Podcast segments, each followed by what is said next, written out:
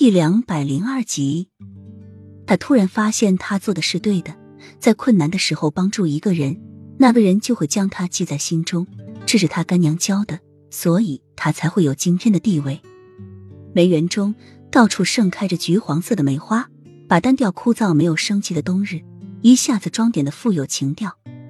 齐盛瑞披着绒毛大衣，拿着一把精巧的剪子，在梅园中穿走着，一双多情的桃花眼中。映衬着梅花的淡雅和冷漠，站在数万朵梅花中的齐盛瑞，也无端的沾惹上一丝高傲和冰清玉洁的清冷。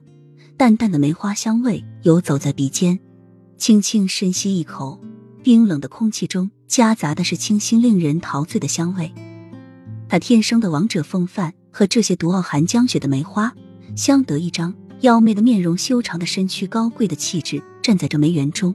简直就是一幅美的无可比拟的美画。小西子捧着一个放油水的金色渡边花瓶，齐盛瑞每走到一棵梅树下，都仔细的闻一闻，然后剪下香味浓郁的梅花递给小西子。很快，一个花瓶就插满了。太子，奴才再去拿一个花瓶过来。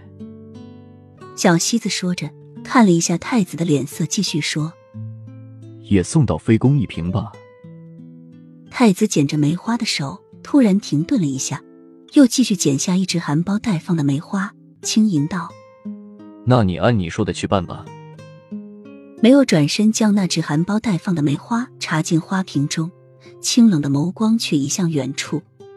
几个打扮的花枝招展的姑娘穿梭在这梅园中，不时伸出手将自己的脸凑到梅树上，闻着梅花的香味。她们嬉笑着。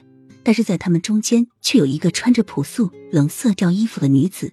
那名女子在梅花中巍峨挺立，清幽淡雅，有着一种清新脱俗的气质，面容清丽典雅，虽只简单的挽了个发髻，留下几缕青丝吹在耳边，头上除了几件淡雅的簪子外，再无一物。